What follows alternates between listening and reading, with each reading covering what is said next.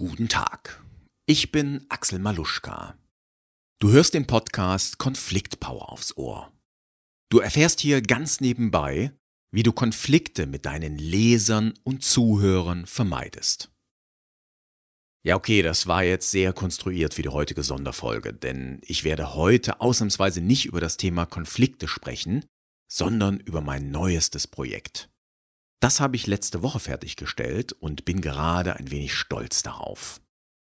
Wenn du nicht schreibst, bloggst oder in irgendeiner Art textest, könnte die heutige Episode langweilig für dich werden. Dann musst du auf die nächste Episode warten. Sofern du deine Texte möglichst schnell und unkompliziert verbessern möchtest, darfst du dich auf eine ganz besondere Hörprobe freuen. Viel Spaß damit!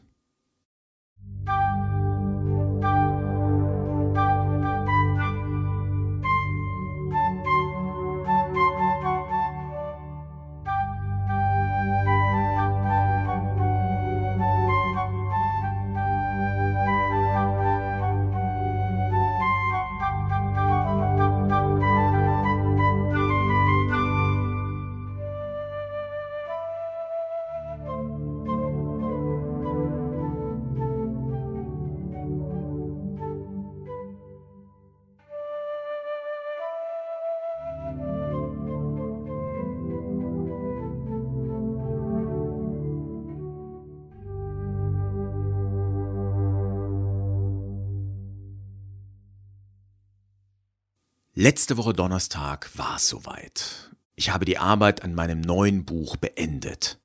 Es trägt den Titel 82 mal Textgift, wie du sofort bessere Texte schreibst mit dieser einfachen Wortliste. Das Buch ist als E-Book und als Taschenbuch bereits erschienen. Innerhalb der nächsten 14 Tage, folglich bis Mitte August 2017, sollte es auch als Hörbuch veröffentlicht sein. Du bekommst heute eine exklusive Hörprobe, die dreimal länger ist als die bei Amazon. Und natürlich kannst du den Text auf meiner Homepage auch wieder nachlesen. Bevor wir loslegen, erzähle ich dir noch etwas über die Entstehensgeschichte des Buchs. Ich hatte letztes Jahr einen Gastartikel für den Blog schreibsuchti.de von Walter Epp geschrieben. Er trug den Titel 60 Wörter, die deinen Text vergiften, mit Gegengift. Der Artikel bekam bis heute 730 Shares und 127 Kommentare, die meisten davon sehr positiv. Das hat mich so richtig gefreut und führte mich zu der Idee, aus dem Artikel ein Buch zu machen. Der ursprüngliche Artikel umfasste fast 19 Seiten. Das war ein Monster. Für das Buch habe ich mir nicht nur die Kommentare zu Herzen genommen, sondern auch einige neue Ideen entwickelt. So ist das E-Book knapp 80 Seiten lang, das Taschenbuch umfasst 52. Das Hörbuch wird eine Stunde und 23 Minuten lang sein. Ja, nun wünsche ich dir viel Spaß mit der Hörprobe. Erstens, nämlich. Geht's noch langweiliger? Ein Text für Buchhalter und Besserwisser. Vergleiche. Dein Leser will nämlich unterhalten werden. Mit Dein Leser will unterhalten werden. Zweitens. Ja. Damit meine ich das Wörtchen der Verblüffung, das uns beim Reden entschlüpft.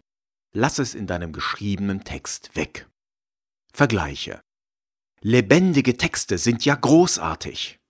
Mit Lebendige Texte sind großartig.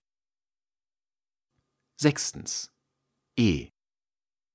Das Wort klingt grundsätzlich nach Assi-Sprache. Eh, du Missgeburt!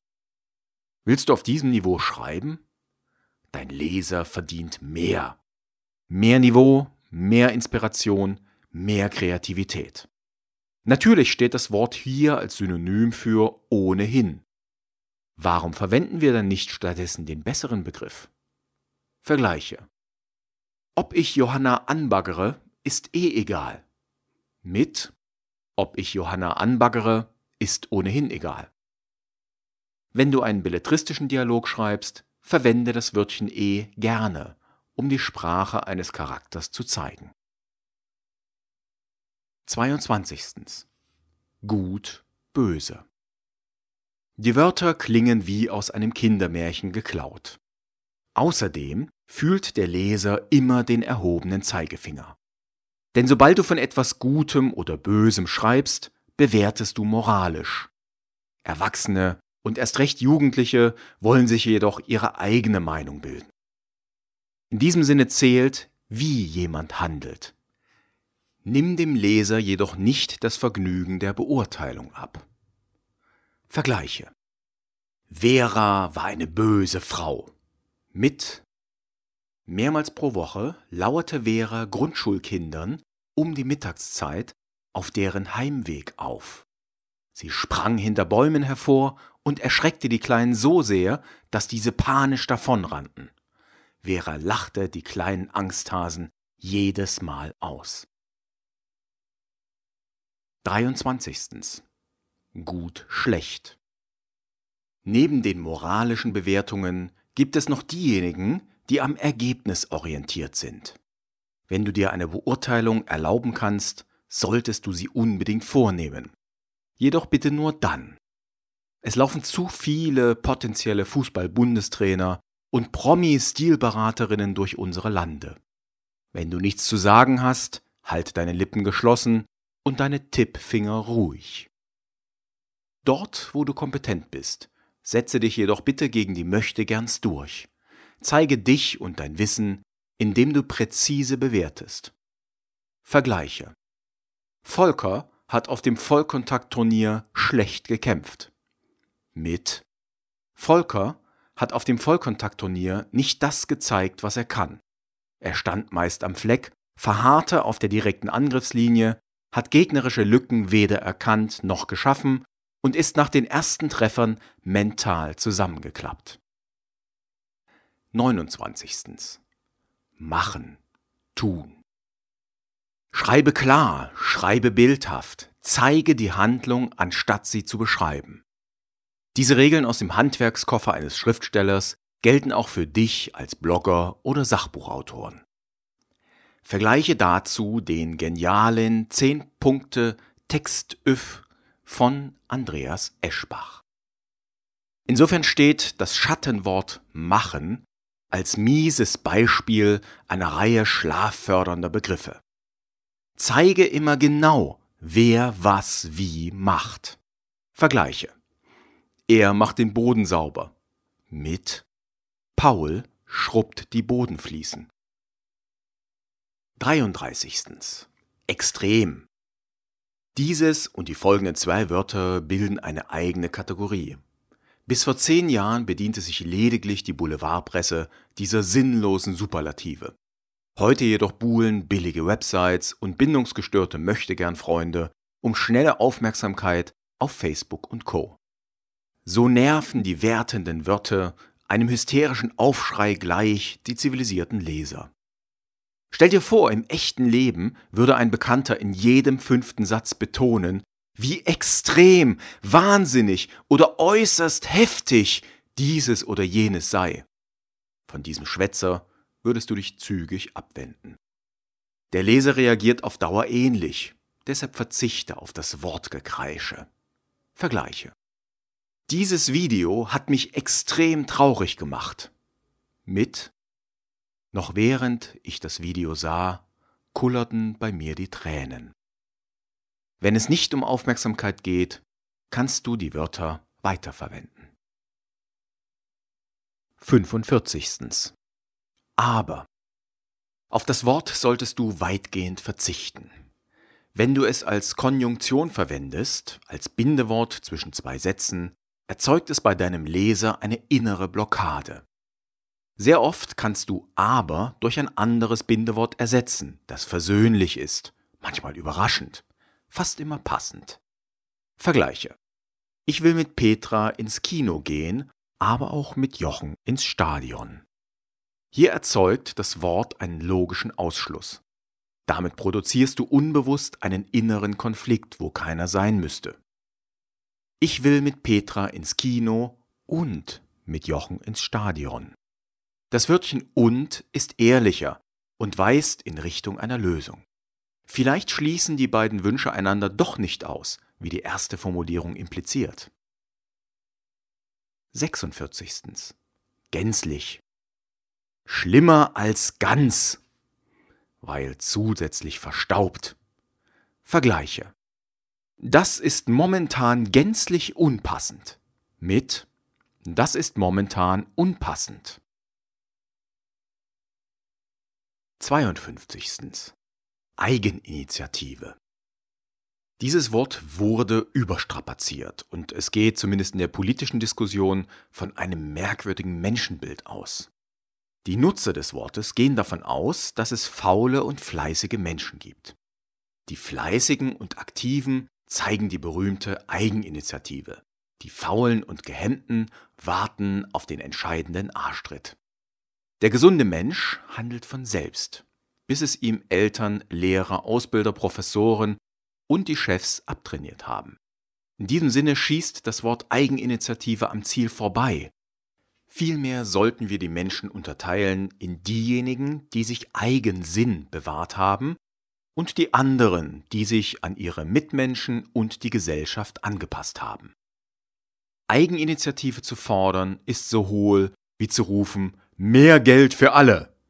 Verzichte auf leere Wörter. Vergleiche. Der arbeitslose Achim muss mehr Eigeninitiative zeigen. Mit Wie kann es Achim schaffen, nach 217 erfolglosen Bewerbungen wieder Mut zu fassen? 53. Gewissermaßen. Hier sehe ich den schmallippigen Oberlehrer vor mir. Der Schüler hat eine Frage gestellt, auf die der Lehrer nicht vorbereitet war. Er relativiert, wägt ab, legt sich nicht fest.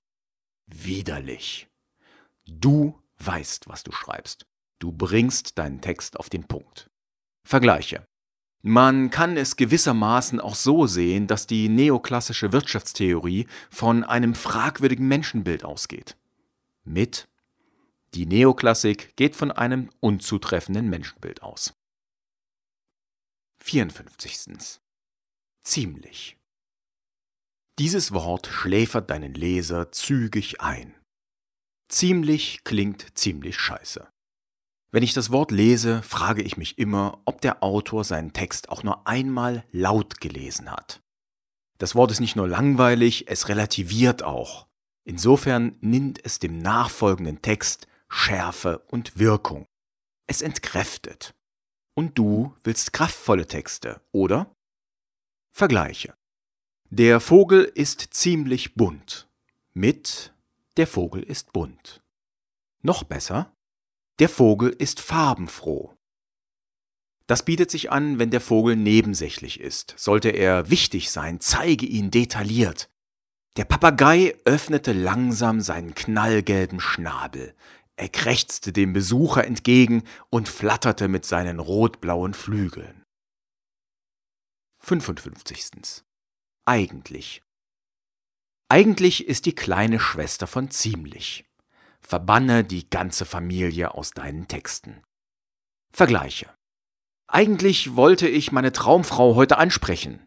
Mit Ich wollte heute meine Traumfrau ansprechen.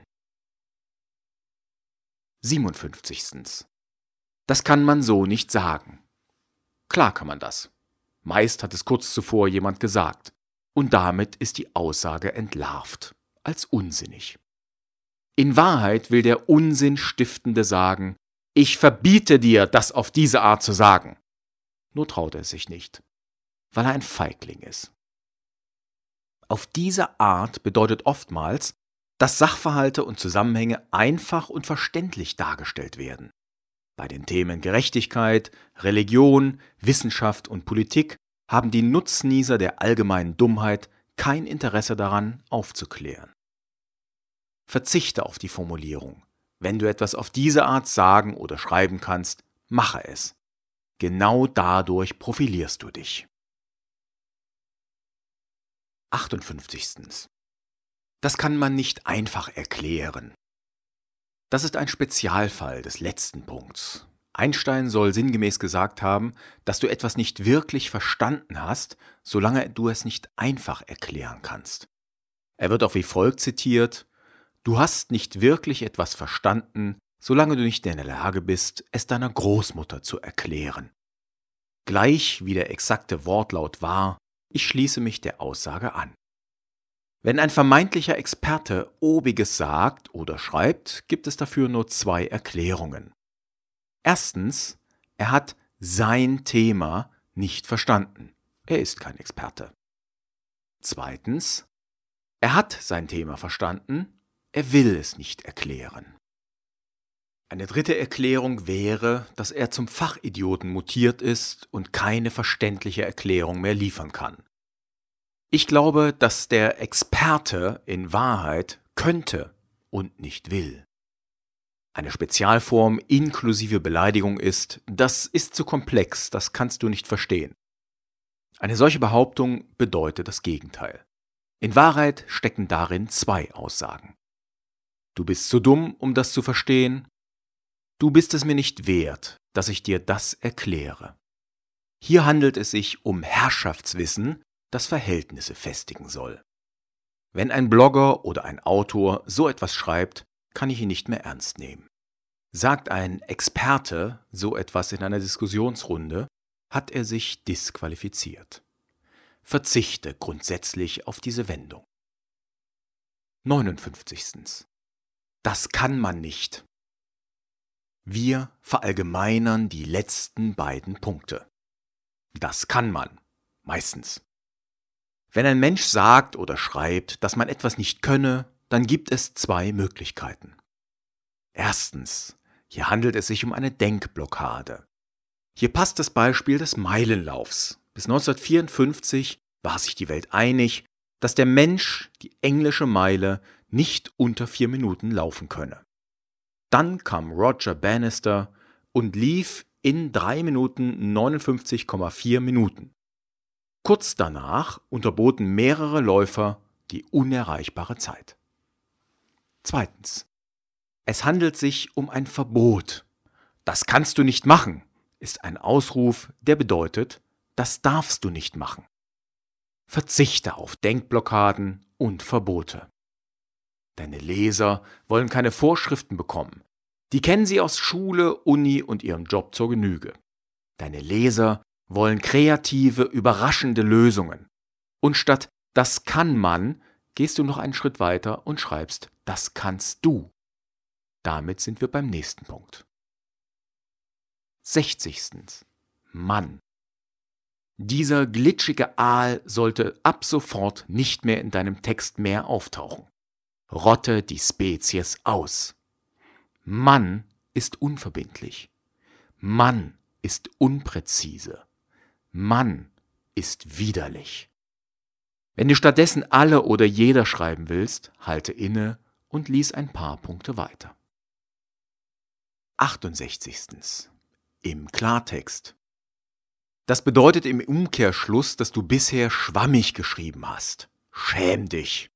Du schreibst immer klar und prägnant und verzichtest auf die Redewendung. 72. Müssen. Ich glaube nicht an Zwänge. Das Wort müssen hat in meiner Welt keine Berechtigung. Ich muss gar nichts. Ich entscheide und trage die Konsequenzen. Und selbst bei Wenn-Dann-Folgen gibt es keine Zwangsläufigkeit. Wenn du von A nach D gelangen willst, kannst du über C fahren, über B schlendern oder dir auf einem bereichernden Umweg F anschauen. Alles ist möglich. Du musst gar nichts. Doch sterben, könnten jetzt die Biolehrer einwenden. Glaubt, was ihr wollt, rufe ich zurück. In meiner Welt gibt es keine 100% Wahrscheinlichkeiten. Das war die Hörprobe zu meinem neuen Buch bzw. Hörbuch. Hat sie dir gefallen? Falls ja, freue ich mich, wenn du das Buch kaufst. Ab Mitte August 2017 wird es in drei Formaten erschienen sein. Als E-Book und als Taschenbuch kannst du es jetzt schon erstehen. Und solltest du mir ein paar Sternchen und eine kurze Bewertung auf Amazon hinterlassen, freue ich mich ganz besonders darüber und nehme auch deine Anregungen sehr ernst. In der nächsten Folge gibt es wieder Inhalte zum gewohnten Thema der Konflikte. Im August werde ich ein wenig Urlaub machen, Von daher kann ich noch nicht genau sagen, wann die nächste Folge erscheint. Ich vermute, das wird Ende August, Anfang September der Fall sein. Bis dahin wünsche ich dir ganz viel Sonne, viel Erholung und alles Gute. Mach's gut und tschüss.